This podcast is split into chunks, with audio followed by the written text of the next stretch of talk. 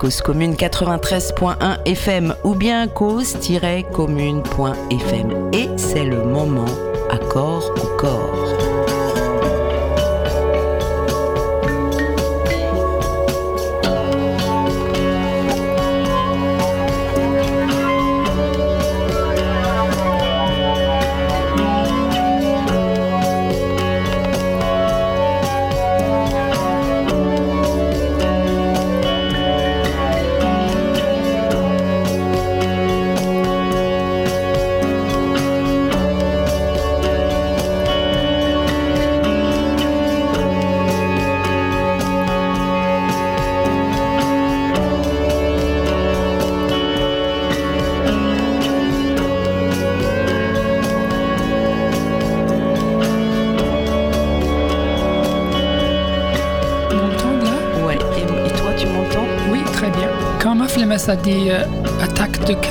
En allemand. C'est un collectif de Karlsruhe. C'est un peu, s'appelle euh, jazz psychédélique. Ok. C'est une musique sur laquelle tu as performé? Oui, en fait, ils ont fait beaucoup d'albums. J'ai utilisé beaucoup dans les improvisations, euh, dans les cours, voilà.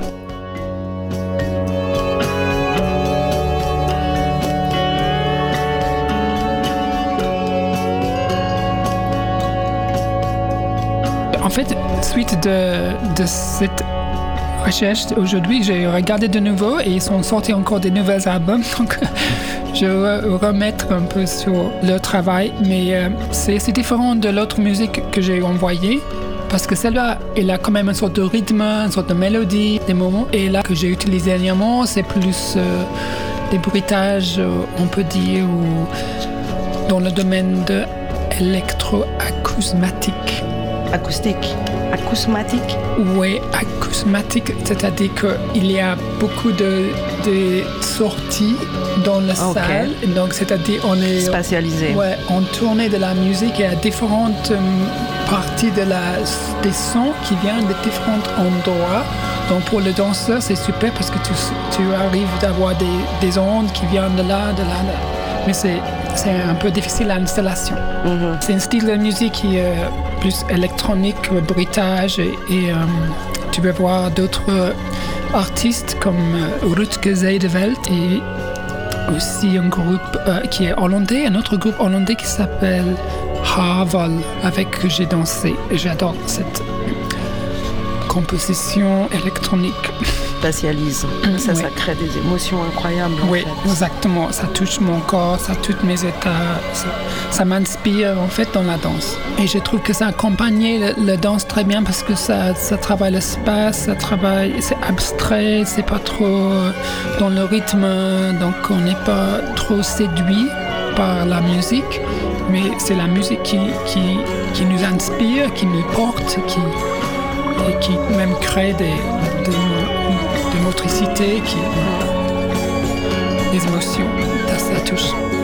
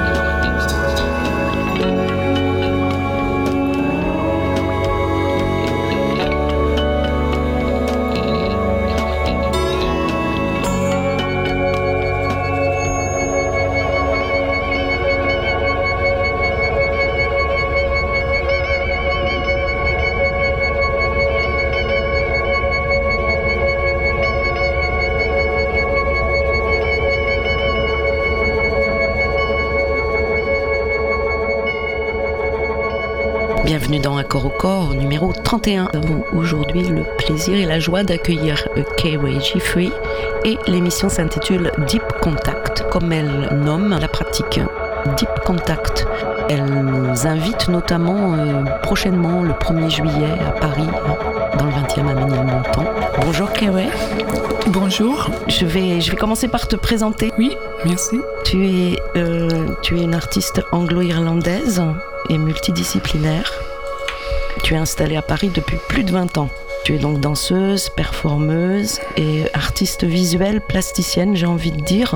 Euh, Oui. Tu enseignes le yoga et tu es masseuse également. Et en fait, tu- tu englobes tous les aspects de ton travail. Ce nom de deep contact ou contact profond.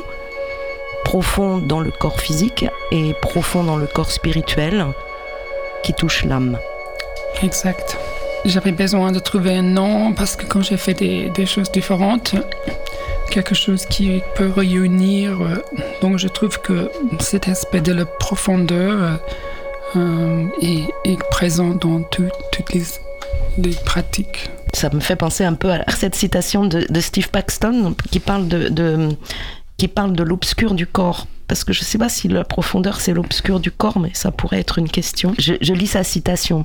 Il parle de son travail hein, qui est Material for the Spine. J'étais intéressée à allier une approche technique au résultat d'improvisation.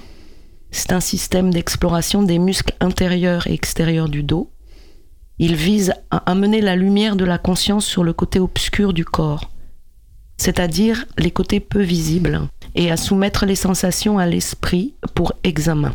Est-ce que cette dernière partie de cette citation, elle, elle- elle pourrait correspondre un peu au deep contact Oui, dans une façon, en fait, moi je me questionnais euh, qu'est-ce qui a les côtés obscurs du corps? Oui. Ça peut avoir plusieurs interprétations parce que ça peut être euh, les parties de notre psychologie qui sont un peu inconnues ou, ou- ou sub- subconscience ou est-ce que c'est partie de la- le physiquement des endroits comme par exemple la barre de dos qui est un endroit c'est difficile à rendre vivante ou, ou connaître.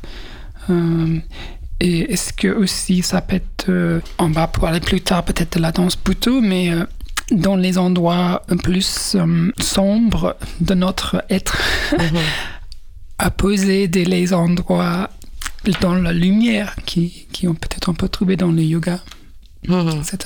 Ou moins directement visible en fait. C'est un peu comme la lune, euh, on voit toujours le même côté et on va aller chercher de l'autre côté. Oui, oui. Dark side of the moon. Ok, je continue la présentation. Tu as d'abord étudié aux Beaux-Arts de Londres et de Canterbury Oui, exactement. au Royaume-Uni, notamment avec le sculpteur Anthony Caro. Oui, Anthony Carlos était toujours une influence, euh, même aujourd'hui, euh, parce qu'il m'a appris euh, le, la composition. Il a travaillé avec des gros morceaux de métal euh, soudés. Et euh, de- en fait, lui, il était élève de Henry Moore, qui est un autre Oh. grand euh, Mhm. un sculpteur britannique. Mais la différence que Henry Moore, c'est il travaille avec les pierres et, et le bronze et Anthony Caro était plutôt euh, constructeur, c'est-à-dire qu'il prenait des morceaux et construit à souder et des fois enlever ou remettre pour avoir finalement des, des compositions. euh, Comme des collages, euh, mais en, en, en métaux, enfin. Oui, voilà, des compositions et qui sont visuellement, euh, qui a un certain rythme, un certain mouvement, un certain sens. Euh, il a aussi pas, pas mal regardé les, les pièces euh, d'antiquité des, des Romains, des, des Grecs, euh, dans, le- dans la façon de construire. euh, euh, et là, en fait, je crois qu'aujourd'hui, si vous allez à- aux places de la Défense, vous allez voir une très grande pièce de euh, Anthony Caro avec même, je pense que j'ai travaillé sur cette pièce parce que j'étais son assistante. C'est une très grande pièce qui traverse la place, un, un morceau de, de métal euh, soudé. Sur le parvis de la Défense. Oui. C'est une, c'est ponctuel ou c'est une, une, Non, je pense une- que c'est une sculpture permanent. vraiment urbaine là maintenant? Ouais, je pense que c'est là en permanence parce que je l'ai vu l'autre jour, ça fait quelques années que c'est là. Suite à une série de performances avec tes créations à la fin de tes études, tu te concentres finalement sur la danse et le travail corporel. Tu es d'abord influencé par l'INSEE Camp, une compagnie de danse-théâtre à Barcelone. Oui. Toujours ou, euh, Lindsay, euh, malheureusement, il est plus avec nous, mais j'étais très touchée par euh, quand je l'ai vu la première pièce parce que en fait, quand j'étais quitté le Beaux-Arts, mes premiers travaux de sculpture étaient basés sur le corps. C'était comme des grosses robes, des grosses costumes influencés par euh, les peintures de Velázquez. J'avais un échange étudiant avec le Beaux-Arts de Madrid et là j'avais pu regarder bien les peintures de, euh, au Prado. Et puis j'ai fait une série de sculptures euh, en métal et tissu qui étaient des, comme des grosses robes et qu'on pourrait presque rentrer dedans mm-hmm. et puis sortir. et de suite de ça, j'avais envie de connaître plus mon corps parce que j'ai commencé à faire des petites performances avec ces sculptures à la fin de mon, mes études. Donc à la suite, je voudrais euh, voilà, travailler plus mon corps, connaître parce que le sculpture n'apprend pas trop ça. Et puis euh, j'ai commencé dans des premiers euh, stages de, de danse release à cette époque à, Londres, danse contemporaine. Et peu de temps après, j'ai rencontré je suis allé en Espagne, à Barcelone, dans un séjour. En fait, c'était pour travailler pour Anthony Caro. Il avait des, des expositions là-bas. Et là, j'ai rencontré, j'ai vu le spectacle de Lindsay Kemp, qui, euh, qui était, euh, je pense que c'était euh, Alice in Wonderland, Alice dans les pays merveilleux, uh-huh. qui avait un côté beaucoup de costumes et de, de mystère et même de bouteaux. Euh, et puis j'ai pu lui rencontrer et son compagnie et j'ai fait un premier stage avec Maître Bouteau. Euh, qui était en visite pour, pour, entraîner son compagnie. Voilà, donc ça a commencé tout, euh, peut-être un 10 ans de travail, de, études et pratiques de danse buto. Et même j'ai visité le Japon deux fois et dansé là-bas mhm. dans un festival. Et j'ai même rencontré euh, Kazauno. J'ai travaillé avec plusieurs mhm. maîtres. Et puis produit mes propres, mes propres pièces, plutôt des solos, mais des fois en groupe c'était vraiment toujours euh, peut-être en grande influence, même qu'aujourd'hui, je ne je, je, parle pas trop de bouteau dans ma danse, mais c'est dedans moi. C'était ma base. Après, je suis passé à d'autres choses. En fait, suite une, une, une, maître de bouteau, Masaki Wana, qui, qui est euh, malheureusement quitté nous il y a deux ans. Euh, il était installé à Normandie et il était une grande influence euh, dans ma danse. Et puis, lui, il, avait un travail de chauffement euh, qui s'appelle Yoga Shiatsu. De ça, j'ai j'ai compris que j'avais besoin d'échauffer mon corps avant parce que des fois, la bouteille, ça peut être un petit peu brut. Mm-hmm. Et les enseignantes, les maîtres même japonais, c'est un côté euh, qui vient de arts martiaux, donc un peu direct et j'avais besoin d'avoir un peu plus de douceur, de préparer mon corps. Et donc, je suis allé plus en plus dans le yoga et j'ai étudié le yoga et je suis devenu prof de yoga. Et j'ai visité l'Inde plusieurs fois. J'étais à Auroville, en Inde, pour enseigner et présenter des pièces de un solo de danse buto. J'ai vu euh, clairement, parce qu'à Auroville, il y a une philosophie de le, maître Sri Aurobindo et la mère mm-hmm. à propos d'une recherche. Il s'appelle ça le yoga intégral. Donc, c'est un, travail sur les, les cellules, de transformer nos cellules en mm-hmm. nous vers une, une, plus haute spiritualité. Moi, j'ai vu clairement certains éléments de lumière là-bas et j'ai de, de, mon travail, le but c'était plus axé dans l'ombre. On mm. parle de l'ombre là. Oui.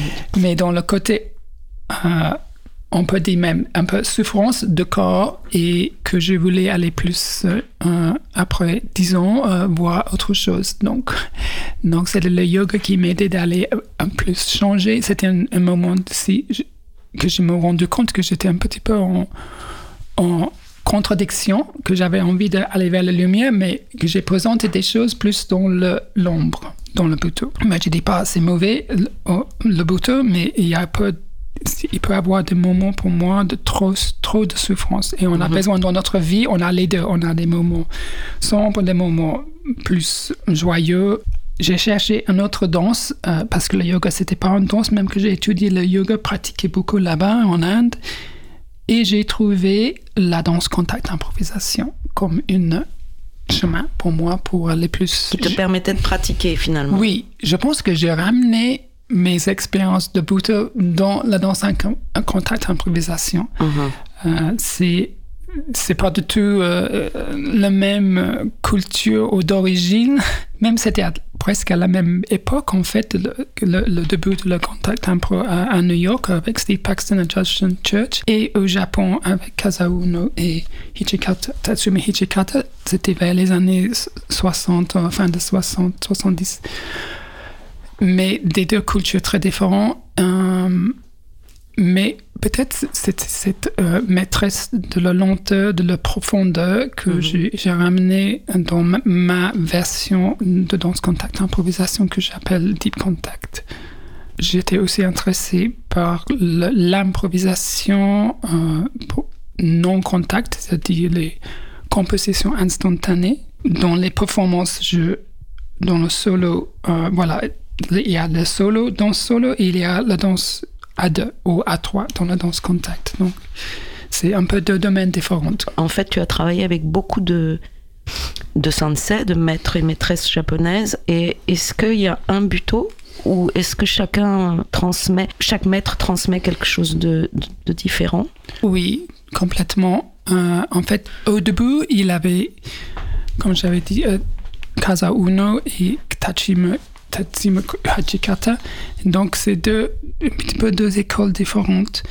Les deux sont plus avec nous. Il y a des nouvelles générations de Buto et chaque maître, chaque euh, danseur a son, son style euh, particulier, son, son, ses recherches. On peut avoir euh, des pièces plus chorégraphiées, même comme j'ai travaillé avec Carlotta Ikeda. Mm-hmm et d'autres pièces plus des danseurs solo comme Masaki Yowana ou aujourd'hui il y a Atsushi Takanuchi qui est basé en Italie, Tanaka Menon. Donc lui, il était avant un danseur bouteux, mais il voulait créer son propre euh, style qui, qui, qui s'appelle euh, Body Weather. Donc c'est très lié au, avec la nature. Euh, il a même créé une ferme, euh, une sorte de communauté en Japon où les danseurs travaillent sur la ferme et le matin et l'après-midi ils travaillent un entraînement de corps. Et puis, euh, ce travail aussi inclut des, des massages qui s'appellent body weather manipulation. Donc, il y a toujours quelques personne de sa compagnie, Maijuko, qui travaille aujourd'hui, qui enseigne le body weather, notamment Frank van de Ven à, Amsterdam. C'était un travail aussi euh, assez physique. Je me souviens quand j'ai commencé cela. C'était difficile de, de changement le corps dans, dans l'entraînement.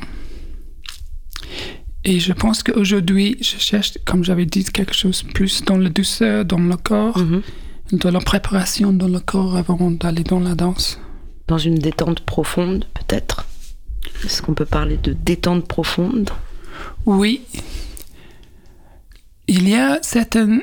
Moi, moi j'ai une conscience dans, dans, mon corps d'avoir une certaine tension qui, comme on danse, euh, on voit cette tension ou aussi l'isolation de corps et que et pas forcément c'est bien d'avoir ces moments mais d'autres moments je cherche quelque chose plus dans la fluidité dans le lâcher prise même dans la danse mm-hmm.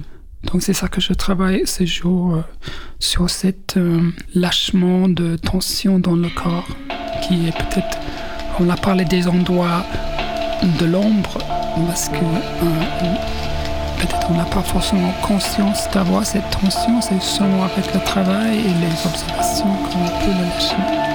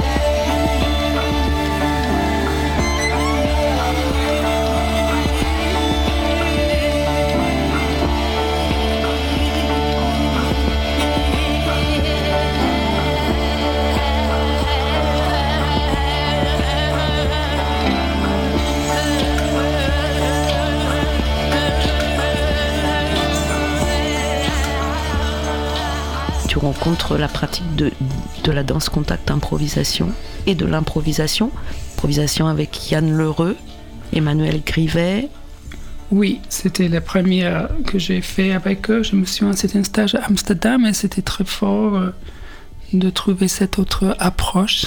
Je pense que comme n'importe quelle danse commence le contact d'improvisation, ça peut être très euh, forte émotionnellement de, de rentrer euh, dans cette euh, proximité de corps avec l'autre, des partenaires différentes. Uh-huh. Donc ça, ça a commencé euh, aujourd'hui mon autre intérêt, c'est dans le relationnel. Qui, est, qui est absent du buto et, et, et, du yoga, par exemple, dans leur pratique, ou c'est vraiment la spécificité de, de, la, de la danse contact, c'est vraiment de travailler en interrelation Je pense il y a un dialogue dans la danse, contact, improvisation. On peut trouver ça dans le buto de, contact avec l'autre, mais euh, l'approche est beaucoup plus euh, sur le, la danse de chaque individu, de trouver leur propre danse. Dans la danse contact impro, on trouve cet élément de, de relation parce que, en fait, on, on est dans une, une conversation avec quelqu'un, mais il n'y a pas des mots, on est dans le silence. C'est mhm. juste le corps qui, qui parle, qui, qui réagit. Donc c'est forcément un autre, un autre chemin de, de, de rencontrer quelqu'un et ça peut toucher des éléments en nous euh, qui, qui on n'a pas forcément euh, contrôlé. Et qui est peut-être plus subtil et plus profond que les mots, en fait. Ça, ça devient rapidement un, un langage extraverbal oui, tout à fait.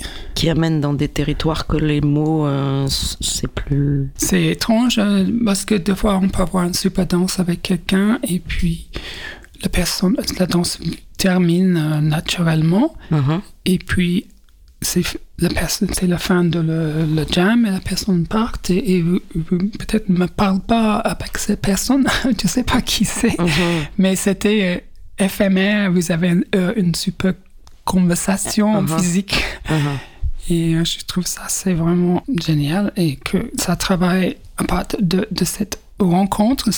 il y a un autre élément qui m'intéresse beaucoup dans la danse contact, c'est cet élément de travailler notre corps dans une, une, approche euh, bien-être, même que c'est pas c'était pas du tout le but de Steve Paxton quand il a créé la danse contact, mais le fait de physiquement travailler votre corps, de le tourner, de mettre en inverse, de, de rouler, de lâcher prise, de prendre des moments de contrôle, d'autres moments d'être passif. Globalement, c'est un travail euh, pour l'être mm-hmm. votre être qui peut changer votre état. C'est-à-dire si vous arrivez peut-être euh, dans une jam un peu tendu et puis vous faites trois, quatre danses avec différentes personnes, c'est forcément votre état va être changé. Mm-hmm.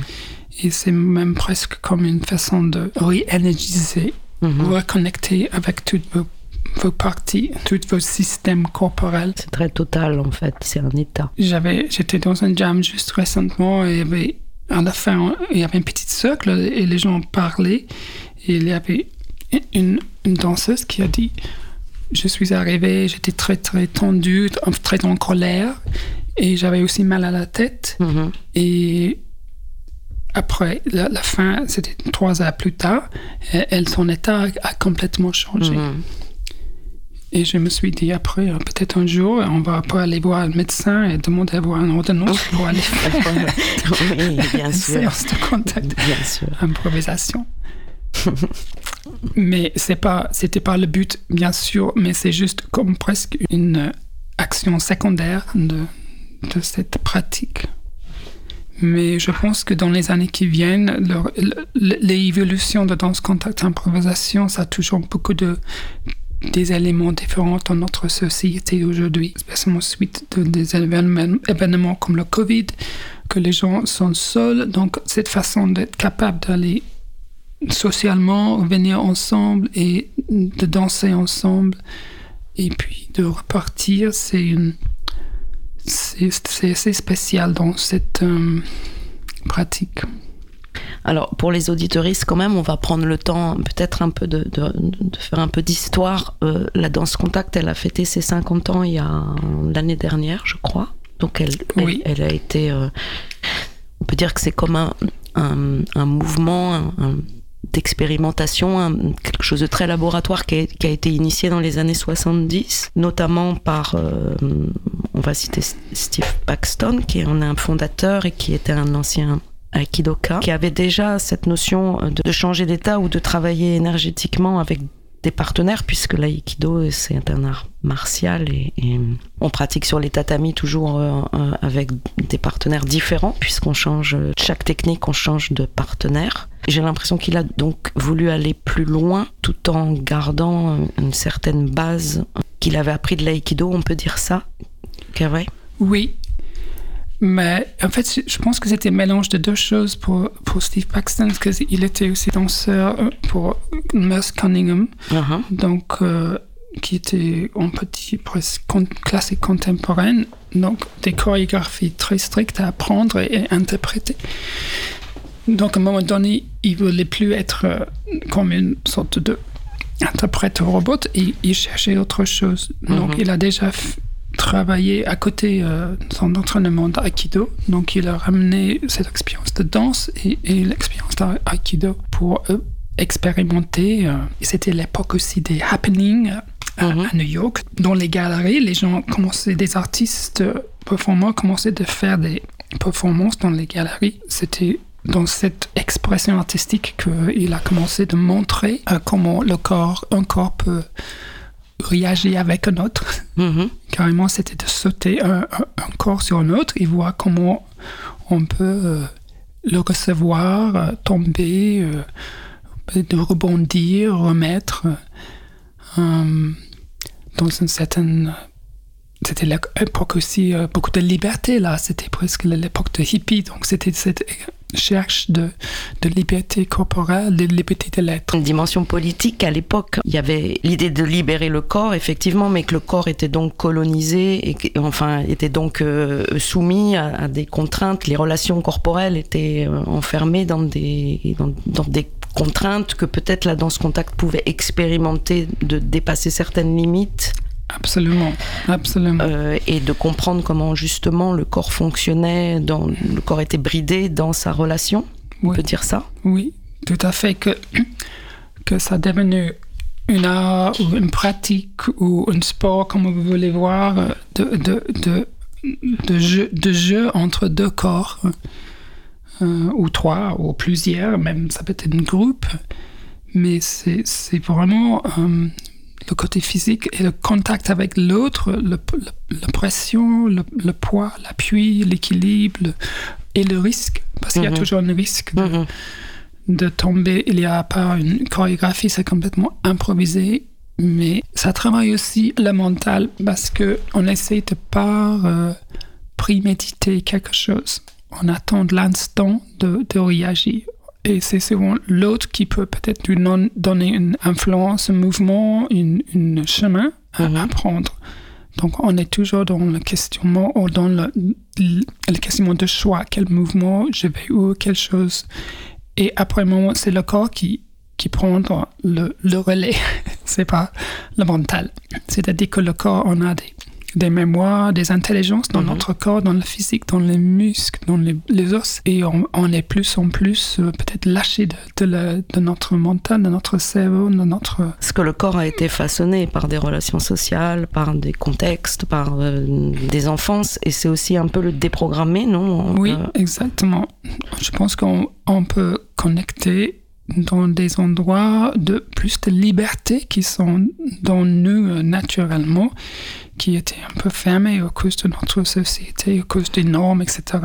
Donc par la pratique. Donc le plus qu'on pratique, le plus qu'on on peut devenir plus ouverte et libre et laisser connecter en fait avec notre corps, on peut dire enraciné dans toutes les parties de notre corps. Moi j'apprécie beaucoup le poids en fait sur moi, sur le corps quand je danse et l'élément de jeu avec le squelette comme une, une forme, une structure, mon squelette et le squelette de l'autre.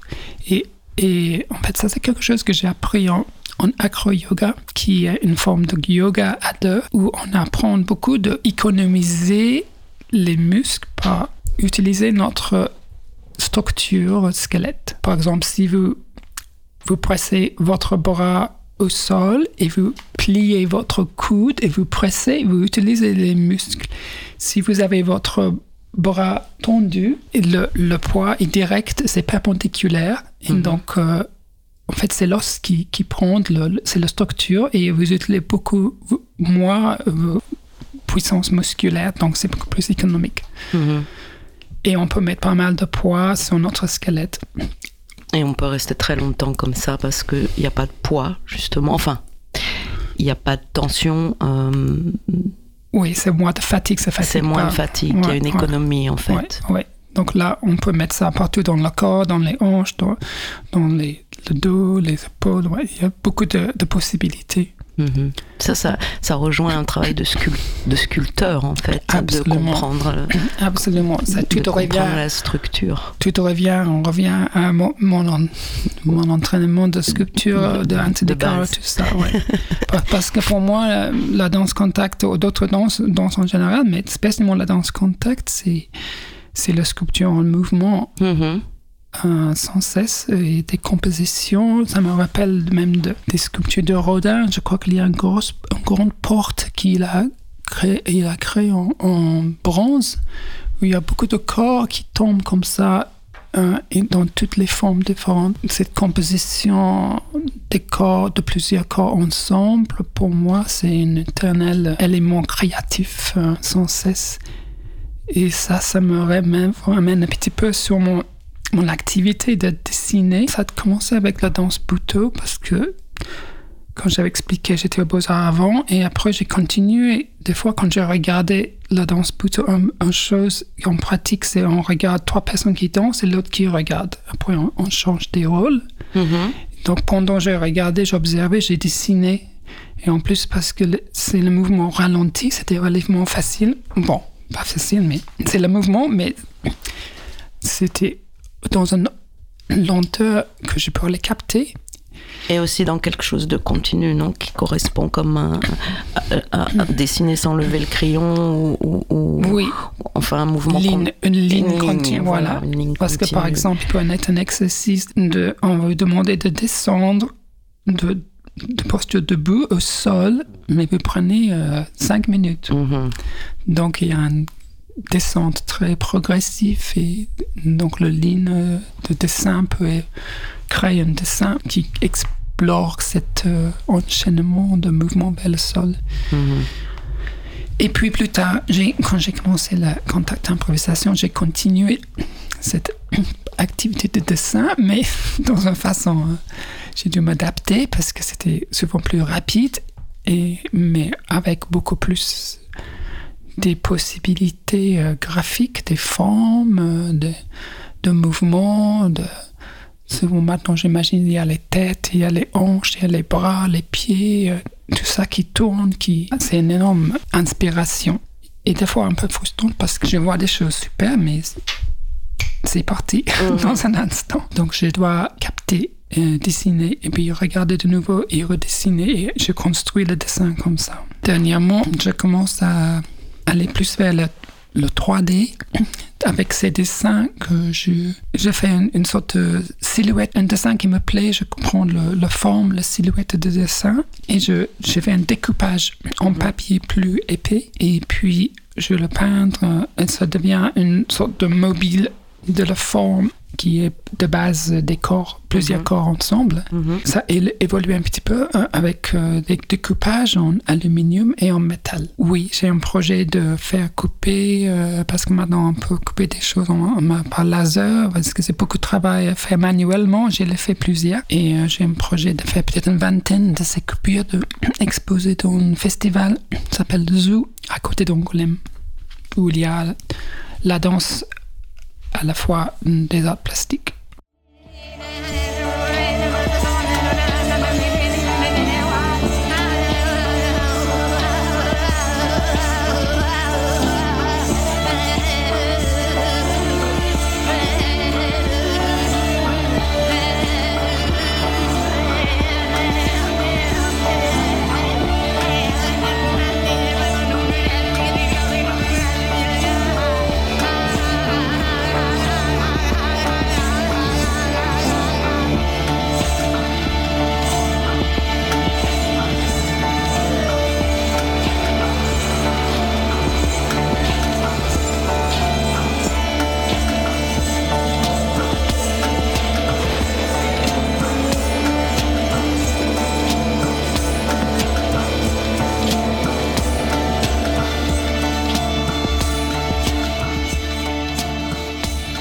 Vais parler d'un livre que j'ai découvert donc cette année qui a été publié pour les 50 ans de la danse contact qui s'appelle La perspective de la pomme, histoire politique et pratique du contact improvisation édité donc euh, chez Piretti Editore et par Emma Biget, Alice Godefroy et Mathilde Papin.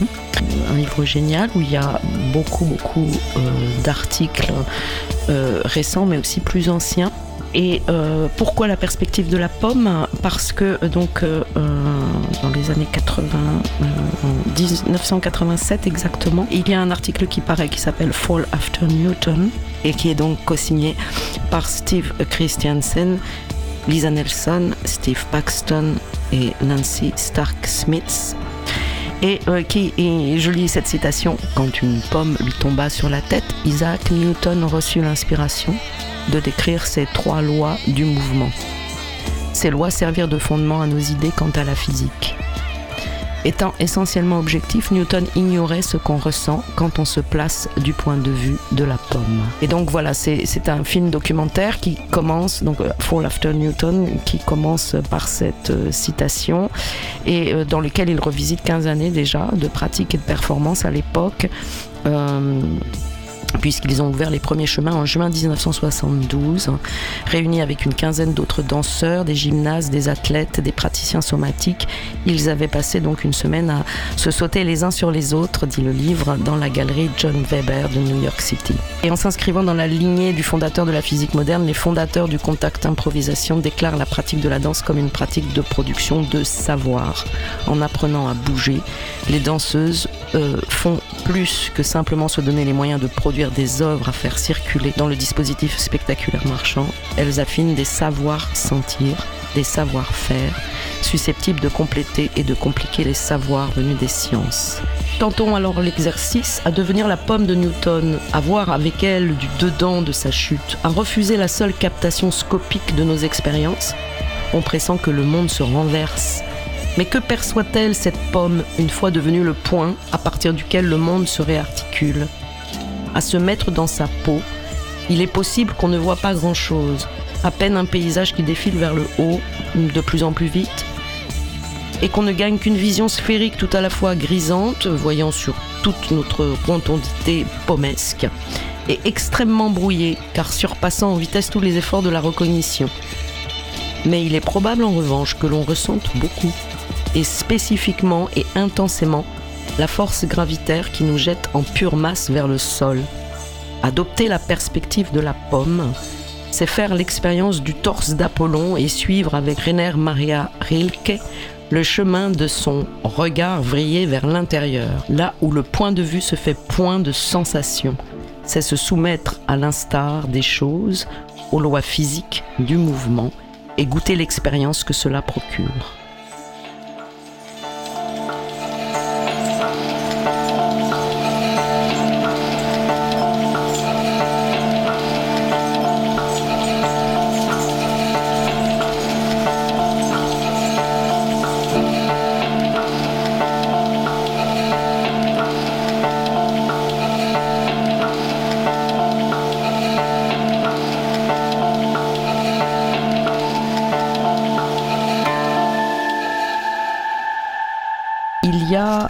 Petit passage que je voulais lire, Écrire le corps euh, en mouvement, Nancy Stark Smith et les hiéroglyphes. Tu peux nous en parler un peu avant que je lise? Tu, tu, De ce travail, il t'a influencé, tu le connais bien ou, pas forcément? Oui, je connais bien. Euh, c'est l'underscore. Comment tu traduirais underscore? Euh, Soulignement mais en fait, euh, d'abord, c'était appelé juste score. Euh, c'est partition, on peut dire aussi. Un score, c'est une partition.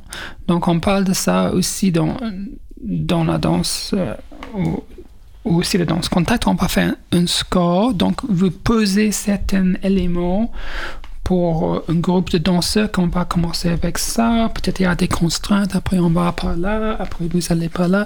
Donc c'est une petite structure légère. Mhm. Euh, des consignes, des, consignes des contraintes. Pour, danser pour une période fixe. Mhm. Donc ça s'appelle les scores. Donc euh, en fait le, le partenaire de Nancy est, est musicien et lui, il accompagnait, donc lui aussi, dans, dans, le travail de musique, on peut avoir des scores avec dans le jazz. En fait, le nom jam, ça vient du, du jazz, des musiciens de jazz qui se ressemblaient ensemble. Et donc, peut-être, ils, avaient une certaine euh, structure légère pour, pour jouer. Et donc, euh, après un moment, elle voudrait pas si j'ai bien compris, avoir un peu plus de liberté, de pas trop être fixé sur le score, de garder quand même une liberté, une improvisation parce que euh, de ne pas mettre trop de structure dans la danse improvisation. Donc elle, a mis under, under ça dessous. Donc c'est que nous, on, est euh, un petit peu distanté de le score, mais quand même on suit le score. Hmm. Donc, euh, elle a aussi. Comme un déclencheur, en fait. Oui, voilà. Vous avez une direction, mais peut-être à un moment donné, vous allez peut-être revenir et puis repartir, mais finalement, vous avez une but d'aller dans cette direction, de passer par différentes étapes.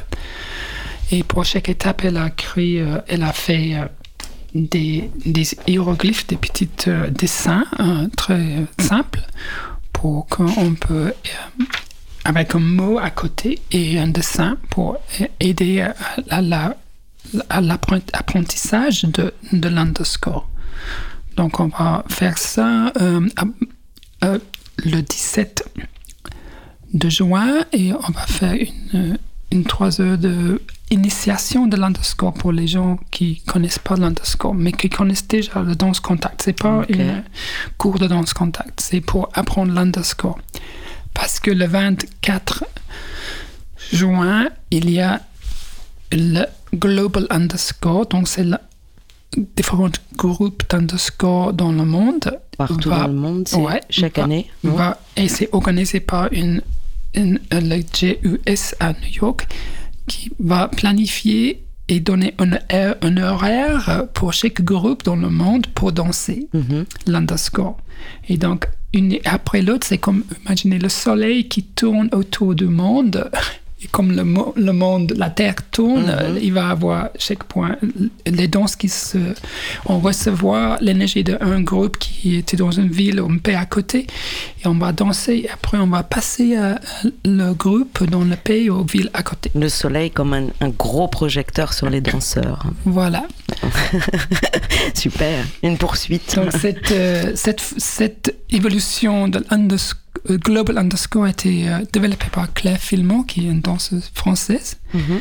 euh, qui a collaboré avec Nancy sur le, fait d'organiser cet événement qui se passe un fois par an, donc le 24 juin. Alors je vais, je vais essayer de lire, hein. c'est un peu au hasard, mais quand même une, ou deux citations de Nancy Stark Smith. L'improvisation est une pratique de désorientation un entraînement des réflexes qui leur apprend à concevoir la confusion comme une occasion plutôt que comme une menace.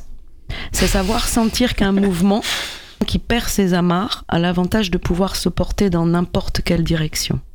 Plus encore, c'est savoir sentir qu'une absence temporaire de coordonnées peut ouvrir la voie à des impulsions insoupçonnées. Une citation qui vient de euh, Contact Quarterly. Oui, Contact Quarterly, c'est un magazine euh, de contact d'improvisation que Nancy elle a commencé.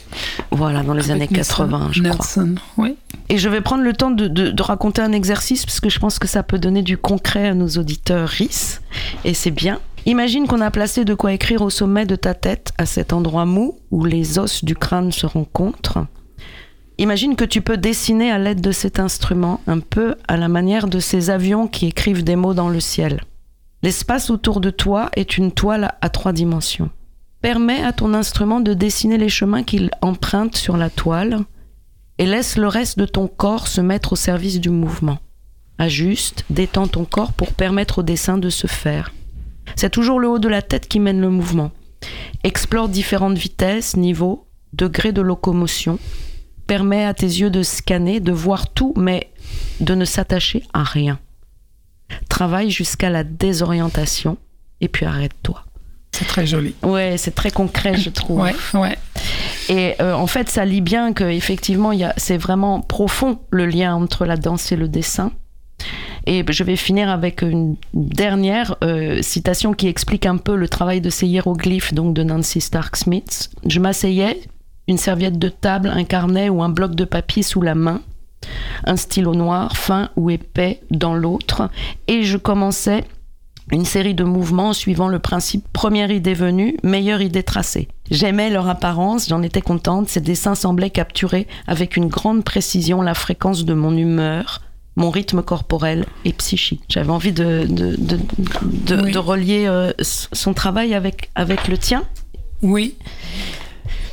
Mais comme j'avais dit, que c'était un peu différent de l'approche parce que son, ces dessins qu'il crée pour le underscore sont un peu illustration de, de, de l'état, de les, des différentes parties de le parcours de l'underscore. Donc c'était une illustration de un élément comme euh, boutinage par exemple. Et mes dessins, c'est vraiment visuel. Mhm. Je regarde avec mes yeux, je regarde quelque chose qui C'est bouge devant moi. Tu Donc, essayes voilà. vraiment de, de Donc, transcrire la- voilà, ce que tu vois, enfin, ce qui se passe, la réalité. Mais tout est possible, hein. c'est Mhm. différent, de différentes approches de dessin. On peut dessiner des choses imaginaires, de Mhm. feeling, euh, de sentiments, ou on peut dessiner avec les yeux. Euh, Moi, moi, j'avais, quand j'étais au Beaux-Arts, on- on- c'était beaucoup, on a beaucoup, beaucoup dessiné euh, avec les yeux. Regardez, euh, ways of seeing, c'était vraiment, ça, ça entraîne vos yeux pour regarder, bien, bien regarder la façon de dessiner, la pratique de dessiner. C'est rendre euh, notre regard très précis, très observatrice. Mhm. En fait, de la même manière que euh, la danse contact, c'était euh, revisiter, euh, re- déstructurer, restructurer les- toutes les relations corporelles, le dessin t'apprend beaucoup aussi à, à regarder ou à désapprendre à regarder comme on t'a appris à le faire, non? Il y, a- il y a vraiment un rapport de connaissance, non? Oui, ça me, ça me rappelle d'une chose, que, quand je dessine la danse contact improvisation, c'est on est obligé de, de lâcher prise à la même temps, Mhm. un peu comme dans la danse, parce que tu peux pas. euh, L'objet que vous dessinez est, est très instantané. Donc, c'est continuellement, il faut accepter que c'est parti et il y a une autre chose qui va venir et voilà, je, je fais avec l'instant. L'instant, l'instant de, de, de ça qui est en, en constant mouvement, de ça qui est statique. En, En tout cas, on ne de- peut pas tout dire, mais on- est-ce qu'il n'y aurait pas en commun une espèce de, de justesse du geste? Oui, peut-être, mais euh, il n'y a pas euh, dans la pratique d'underscore une pratique de dessin, Ok. forcément. Il y a.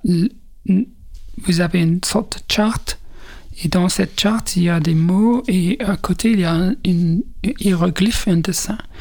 Et vous pouvez, quand vous apprenez, vous pouvez copier les, les mots, l'enchaînement de différentes étapes, et euh, mettre à côté des petits hiéroglyphes. Mais il n'y a pas une activité euh, de dessiner. Mais même, ce- c'est pas interdit non plus, hein, parce que l'endoscope peut durer trois heures, donc peut-être à un moment donné, vous avez envie de vous reposer, s'asseoir et, et prendre des notes ou euh, dessiner. Mais euh, c'est plutôt euh, axé sur le corps et sur la Mhm. danse. Mhm. Différentes, et, avec des étapes. Bon, en même temps, le corps, le corps dessine, enfin le corps habite, Ah oui, dessine, trace, Vous dessinez avec fait des courbes, corps. des spirales. des- On est quand même en- euh, ouais, dans, une, dans un dessin grandeur nature, peut-être, Oui, mais Non, c'est très bien cette citation que vous avez lu- lue tout à l'heure parce que j'ai trouvé euh, même les traces d'avion dans le ciel. Uh-huh. c'est- ça, ça se rappelle beaucoup de quand vous dansez, c'est parce que comme vous pouvez dessiner certains artistes qui peuvent aussi utiliser leur corps euh, comme pinceau, Mhm. par exemple, qui peindre et puis euh, rouler sur un papier ou Mhm. sur le mur et créer des, des gestes qui, qui des traces. Comment elle s'appelait ce modèle de. C'était le modèle de, de, de Klein, non? Euh, Yves Klein, oui. Oui, c'était, euh, Yves Klein était plus, je pense, des empreintes. Ah, des empreintes. Mais c'était la femme pinceau en même temps. Hein. Oui, mais il y a d'autres. Caroline Schneemann, je pense que c'était à l'époque de, le début de contact d'improvisation à New York. Elle a fait ça dans des, dans des, des galeries de papier au sol et elle a, elle a peint son corps nu et elle a roulé sur le papier et après, quand c'était sèche, elle a accrocher le papier sur le mur. Je vais utiliser cette transition de la femme pinceau pour dire que je crois que Nancy, Nancy Stark Smith a aussi beaucoup voulu travailler sur le fait que le corps de la femme était un peu méconnu dans son langage. Enfin, que ça, c'est revenir peut-être un peu à une dimension de libération ou un peu idéologique de la danse contact où c'était quand même libéré des langages qui n'étaient pas exprimés et notamment le féminin dans le corps. Oui, tout à fait. Mais je pense que des, égalités uh-huh. dans, dans le danse contact que vous dansez avec un corps euh, par hasard et c'est pas euh, vraiment important si c'est un homme ou une, femme. Par exemple, dans contraste dans le tango ou le tango traditionnel. Uh-huh. il y a, les, femmes, les femmes qui attendent uh-huh. pour être invitées par les hommes. Et j'ai même vu dans la danse contact des fois des hommes qui viennent prendre main d'une femme qui, pour danser. Donc c'était un peu une blague, mais c'est pas du tout comme ça. C'est voilà, je pense que le côté genre et, c'est neutre, euh, même qu'on peut pas ignorer, mais euh, ça c'est peut-être aussi une liberté pour, pour les femmes euh, de, de rentrer dans un espace où où voilà, on peut danser avec d'autres femmes ou d'autres hommes ou, entre les deux. voilà, c'est tout, tout, est ouvert. C'est le corps qui, le corps matière euh, qui est le plus important et moins le, le genre. En fait, euh, dès que les petites filles elles entendent le mot danse, euh, elles, elles, elles, elles tirent les pointes, elles, elles, veulent être gracieuses, etc. etc. Les, les garçons ont vraiment un autre euh, rapport au mot danse et tu vois qu'il est complètement donc réduit à, des genres hein, euh, dans voilà aujourd'hui dans la société actuelle. Donc il y a quelque chose qui est mm, malgré un travail de 50 ans, à mon avis, toujours là. Hein. Oui, bon, ça prend longtemps pour les clichés, les clichés de disparaître. C'est jamais fini. À l'heure actuelle, je crois que la danse a un impact très fort sur, euh, sur tout ce qu'on traverse et sur, sur toutes les, on va dire, euh, les crises identitaires, un peu, euh, qu'elles soient personnelles ou sociétales. Je pense que c'est un signe de notre époque parce que on, voit l'histoire de la danse et, de, et, les danses traditionnelles qui sont très codifiées dans, uh-huh. dans les genres. Et là, on est plus en plus dans le, neutre ou l'ambivalence euh, aussi.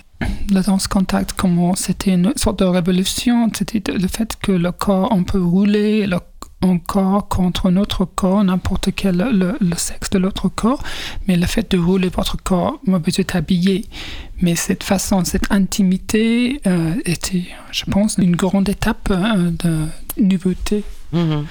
Et euh, pour regarder ça, pour, euh, comme une public dans une performance, et dans un autre côté de le faire, de le participer dans ça, c'est euh, énorme. Et c'est très fort quand on veut commencer la pratique. Mais je, après des années, on, on, prend d'habitude. Maintenant, c'est très à l'aise avec ça.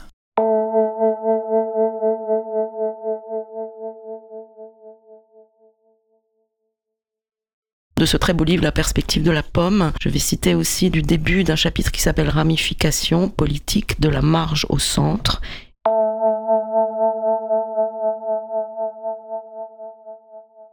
Écrire le corps en mouvement, Nancy Stark Smith et les hiéroglyphes. C'est un article de Anne Cooper Allby. Portons à présent notre attention vers l'espace vide que nous remplaçons en remplissant la page d'encre, une nouvelle expression du mouvement qui découvre sa place au milieu de la forêt des mots. Extrait du même chapitre, les hiéroglyphes de Nancy Stark Smith opèrent à deux niveaux pour étirer le langage et l'ouvrir à de nouvelles possibilités d'écriture. Au plan visuel et de manière assez littérale, on peut dire que les hiéroglyphes permettent au mouvement du corps de faire incursion dans l'écriture.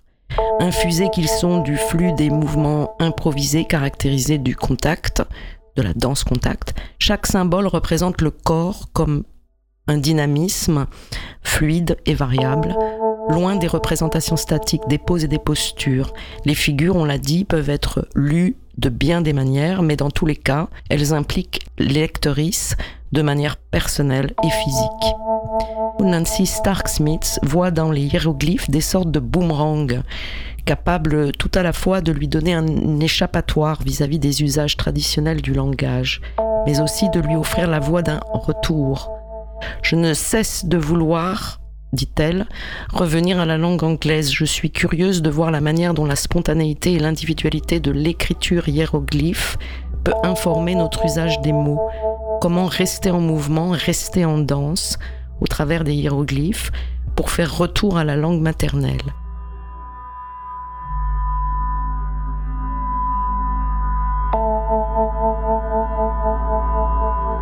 Les hiéroglyphes de Stark Smiths entrent et sortent du discours socialisé, éveillent son appétit pour davantage de dérapage, de mouvement, de corps.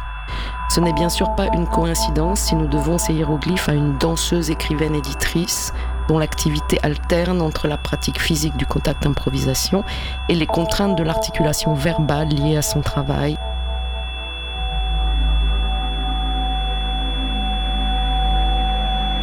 Les hiéroglyphes, comme la vie de Nancy Stark-Smith elle-même, sont des tentatives de combiner entre ces modes d'existence culturellement distincts. Nancy Stark-Smith utilise l'écriture pour parler de la danse et elle utilise la danse pour insuffler une certaine fluidité à l'écriture. Avec les hiéroglyphes, elle a inventé une voie médiane qui trouve une place de choix dans le dialogue incessant entre les femmes et l'écriture. Pendant longtemps, les corps féminins ont été écrits dans la langue en tant qu'objet du désir masculin. Les expérimentations radicales d'écrivaines comme Kristeva, Stein, Valkovich et Stark-Smith fissurent les bastions de la culture occidentale dominante pour y introduire les femmes en tant que sujet du langage. Travaillant dans le creux du langage, quantité d'écrivaines comme Nancy Stark-Smith commencent alors à nous apprendre à replacer au cœur du langage des corps de femmes des corps de femmes qui sentent, qui respirent, qui bougent, ouvrant de nouvelles possibilités pour inclure les savoirs du corps dans le langage de l'esprit.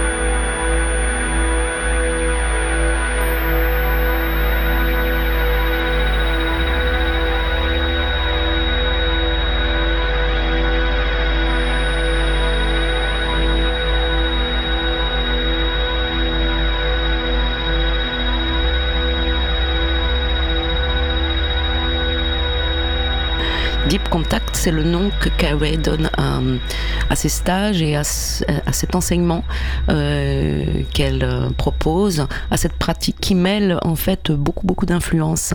Pour revenir justement aux cinq bases, aux cinq principes fondamentaux de la danse contact, qui sont très concrets, hein, qui sont euh, tu, le dis dans les présentations des, stages que tu donnes, qui sont pression, poids, point de roulement ou de roulis, euh, niveau et portée, posture de montée et de chute.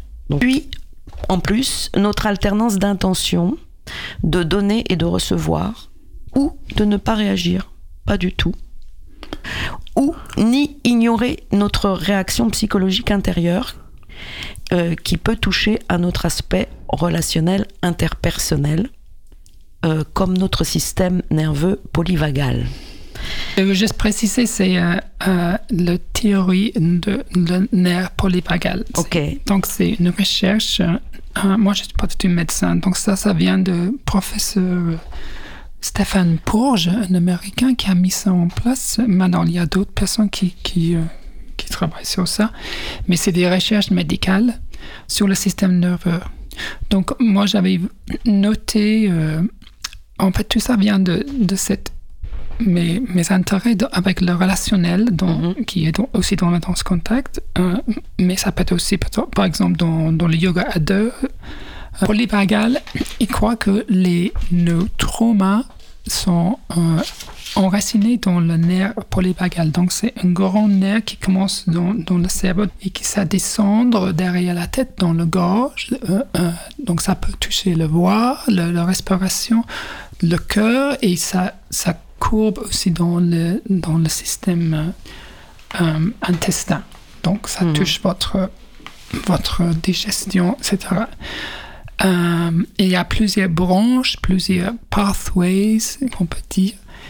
Et euh, donc, le, le théoriste dit que dans cette nerf principal euh, nerveux, il y a, on garde les anciennes traumas ou des mémoires de traumas. Et là, nos réactions, comme on est déclenché par une certaine chose, euh, c'est dans cet endroit que no- notre réaction euh, autonome prend le jour. Et donc, euh, la recherche est sur le fait de détendre cette nerf Mhm.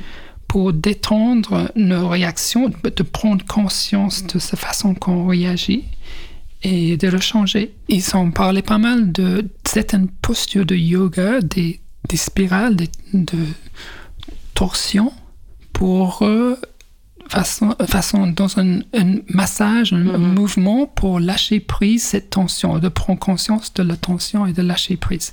Et donc moi je sais de- aussi dans la danse contact on a beaucoup de spirales et le corps est mis dans tous les sens donc ça peut aussi travailler dans la même façon que le yoga, c'est nerf polyvagal. Peut-être que Material for Spine peut travailler sur ce qu'on appelle le nerf vagal Oui. ventral. hein, Parce Tout à qu'en fait. fait, tout- quand on se met à rouler, c'est fait. très net. On a parfois la nausée, le mal de mer, Oui, des oui. vertiges. Enfin, ça bouge tous les organes, ça masse. Stéphane Porge parle beaucoup des réactions autonomes, c'est-à-dire qu'on a des choses dans le corps qui sont, on n'a presque pas de conscience, le corps réagit. Mhm.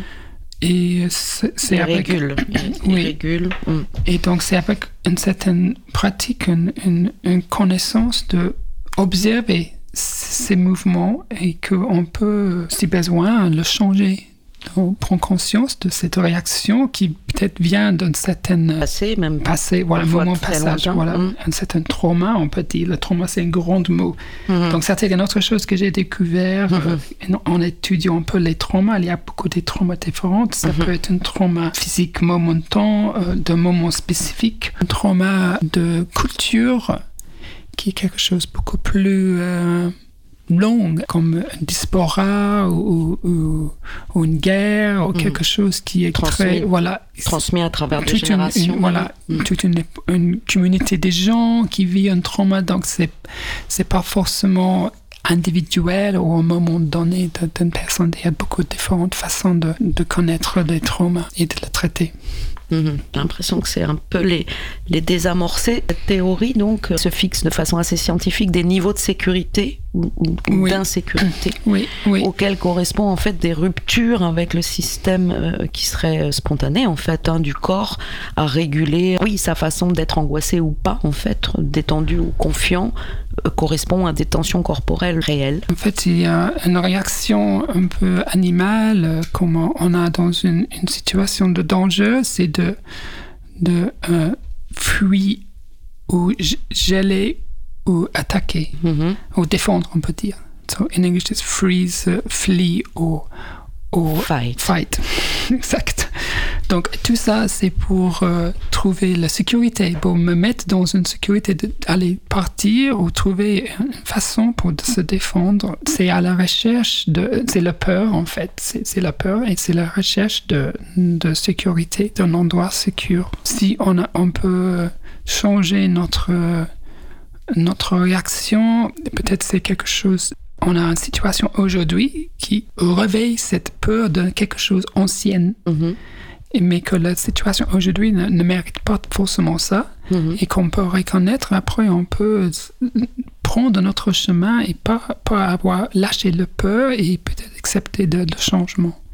Donc c'est tout un travail, euh, bien sûr, psychologique. Mais aussi corporel, en fait, parce que c'est vraiment un travail somatique. voilà, c'est les deux. C'est absolument les deux. Alors, tu sais qu'ils ont rajouté un quatrième F, euh, fight, flight, freeze and phone. Phone, euh, soumission, ce serait en fait le dernier état presque de renoncement à être libre. Et, en fait, la peur est tellement, le trauma est tellement présent, tu ne peux être que soumis et te soumettre. Et cette soumission, en fait, c'est la stratégie du coping. Hein. Tu préfères finalement faire ce qu'on attend de toi plutôt que de faire ce que vraiment tu as à faire, en fait. Pire, tu es phone, freeze, tu es immobilisé, tu peux pas réagir. Flight, tu fuis, tu fuis la situation. Et fight, tu la combats, c'est-à-dire tu t'assois dans le feu. Peut-être là commence euh, effectivement une réparation ou une sortie euh, post-traumatique. Je voudrais juste lire euh, la définition de la théorie polyvagale que tu m'as envoyée, parce que je la trouve très belle et justement, elle va aussi dans le sens que ça peut pas être directement thérapeutique. la théorie polyvagale nous a fourni une compréhension plus sophistiquée de la biologie, de la sécurité et du danger,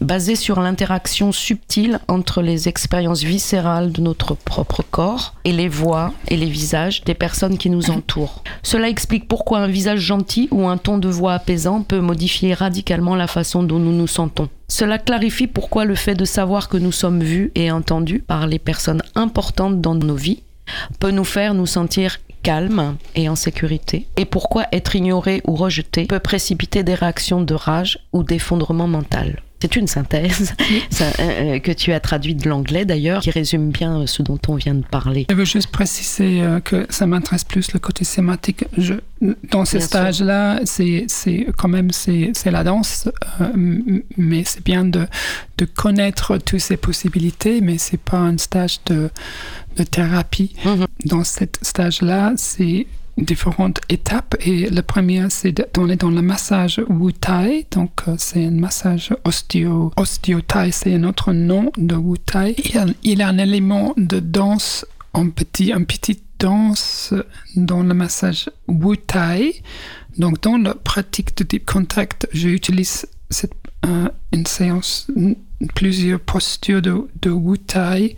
On change des partenaires c'est pour un échauffement corporel et ça crée aussi une, profondeur dans le corps, un euh, enracinement. Et puis on va changer le rôle et mhm. le partenaire euh, va être massé.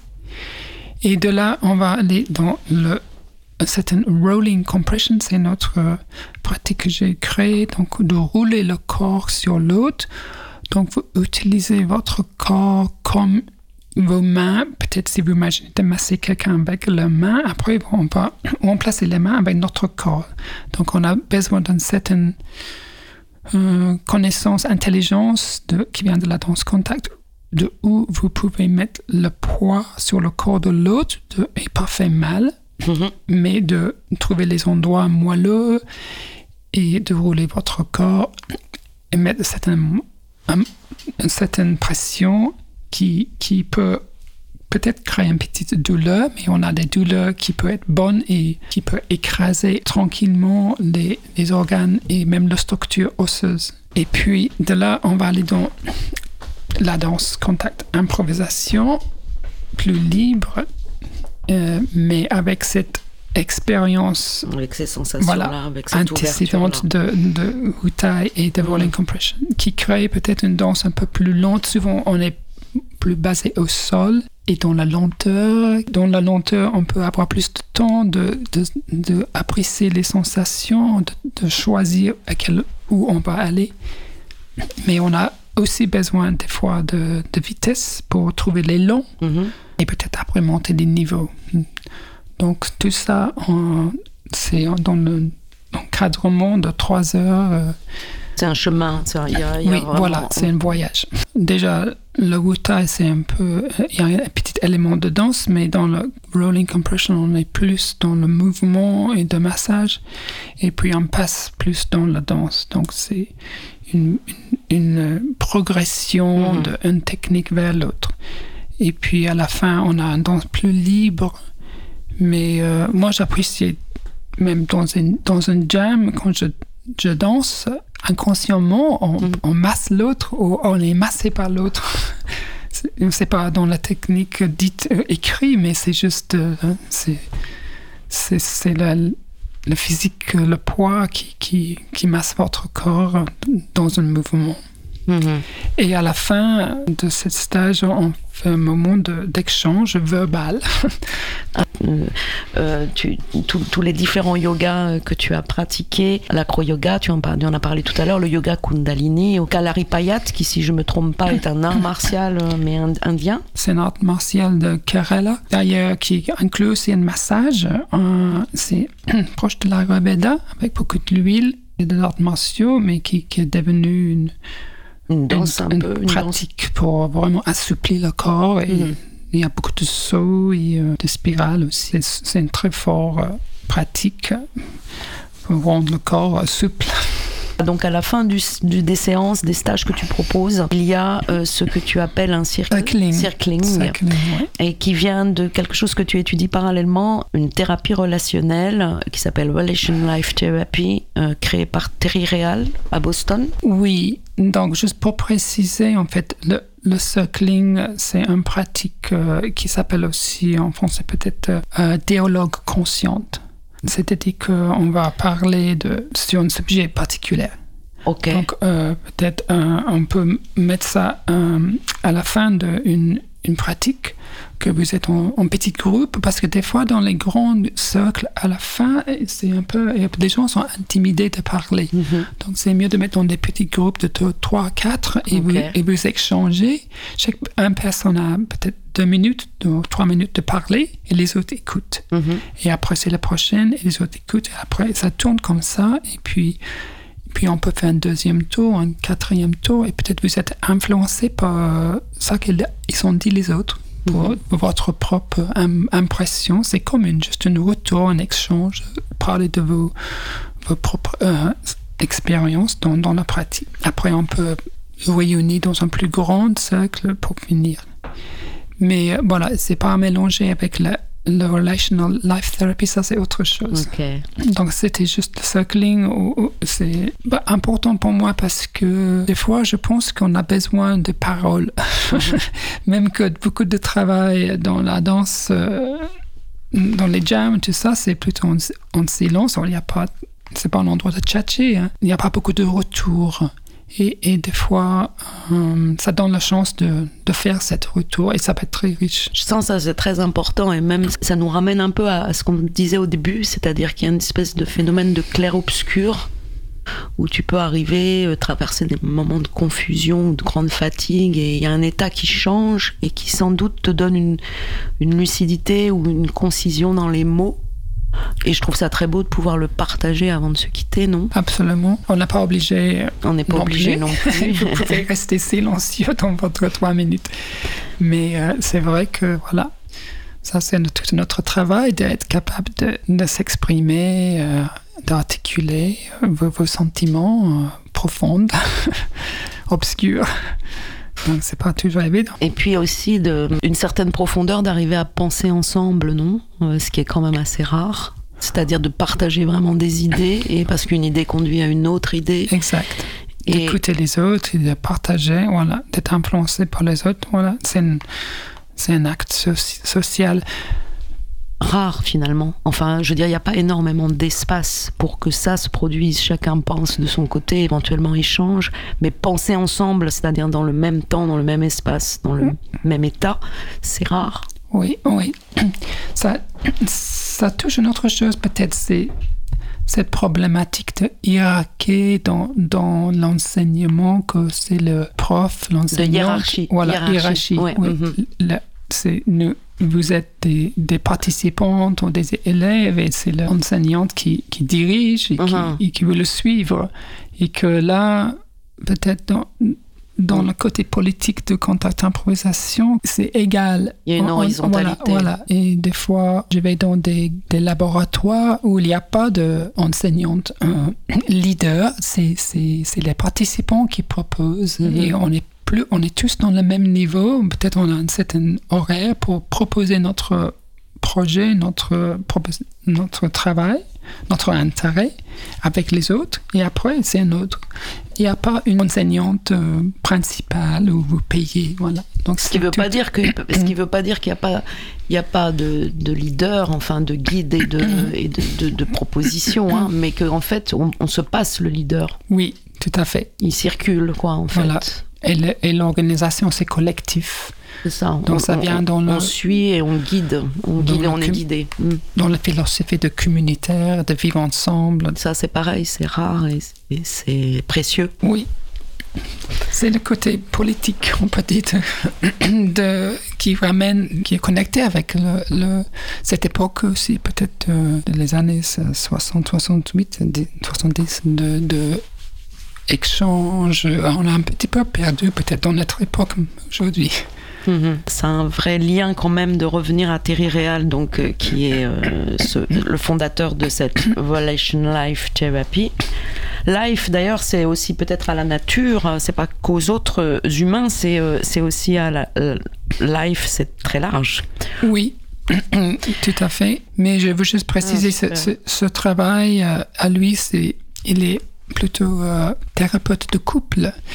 Mais le couple peut aussi être euh, une couple d'amis ou, même membre des familles ou Mhm. même dans votre travail. Mais c'est plus souvent quand même une couple en partenaire, en relation ensemble.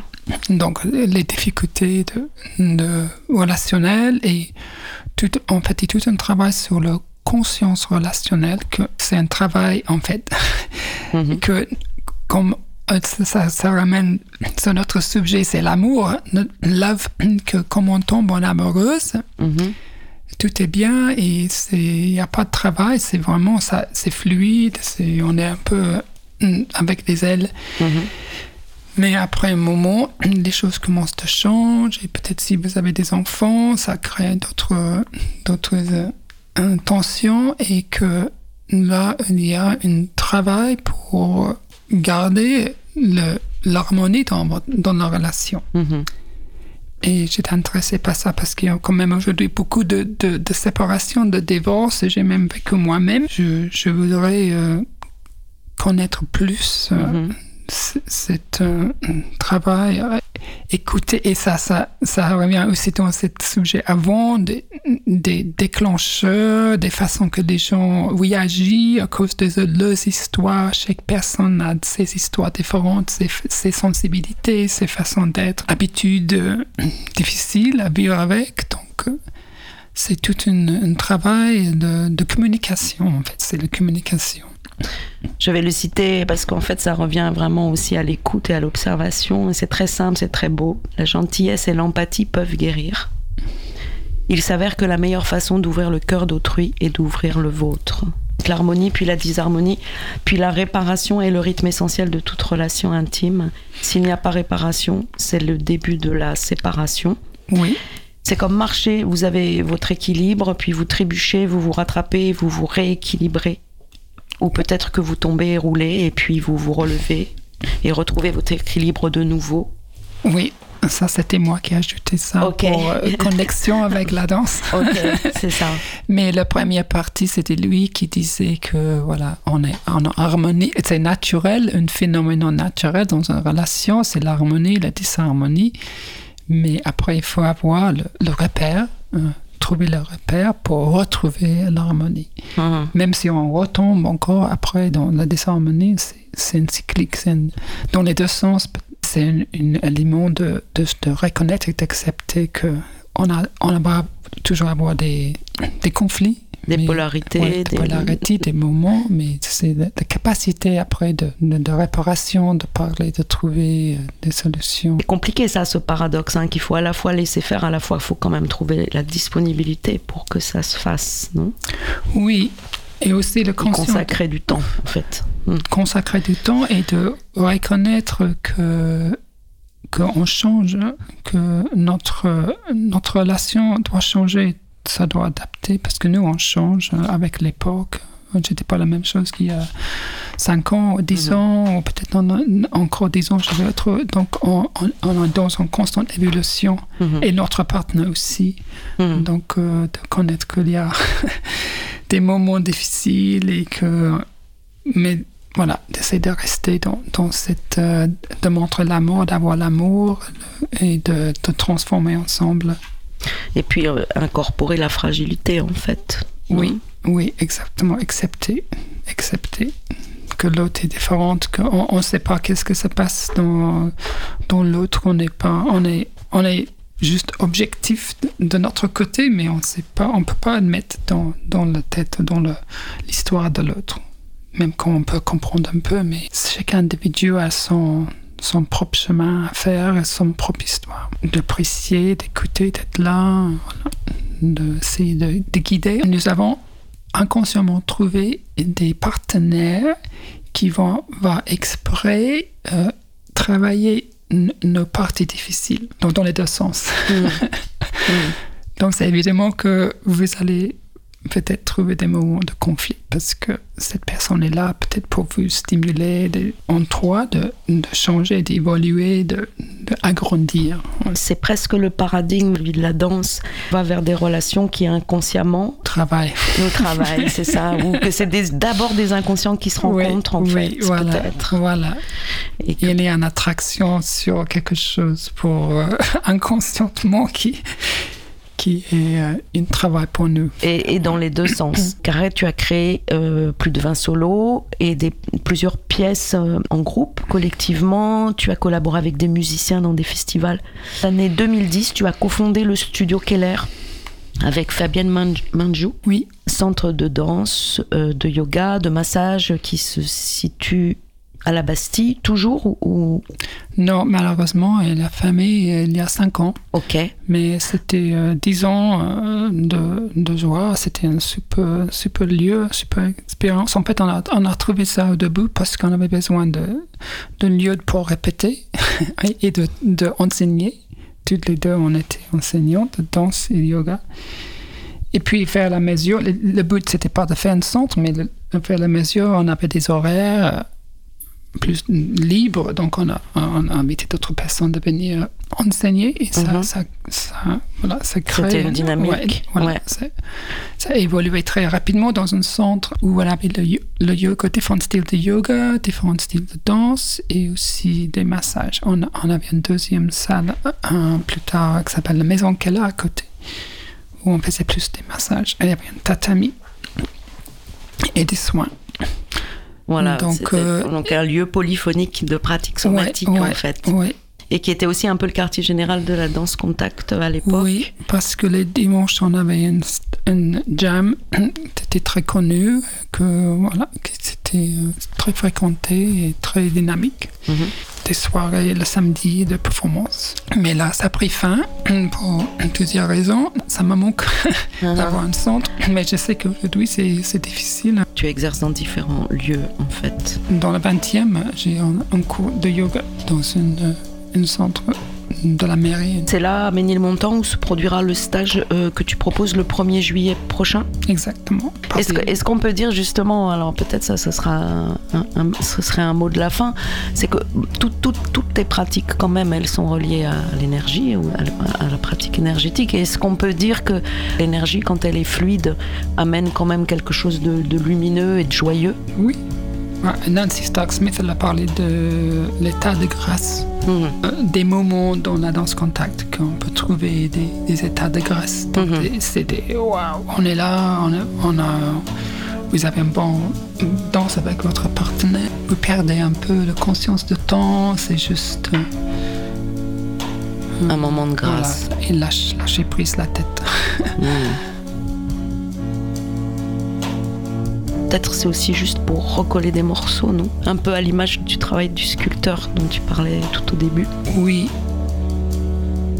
Yoga allows you to achieve a sense of wholenessness in your life, where you do not feel like you are constantly trying to fit the broken pieces together. Yoga allows you to find an inner peace that is not ruffled and riled by the endless stresses and struggles of life.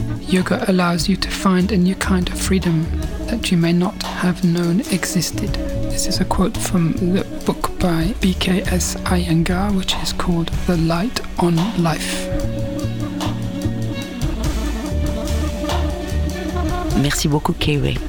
Et puis, ben, rendez-vous donc le 1er juillet. Et merci à tous les auditoristes euh, de nous avoir écoutés. Et n'oubliez pas d'aller consulter euh, l'affiche, l'affiche de l'émission. Et puis aussi de diffuser ce podcast autour de vous euh, si, si vous en avez envie. À bientôt. Merci à vous. Au revoir.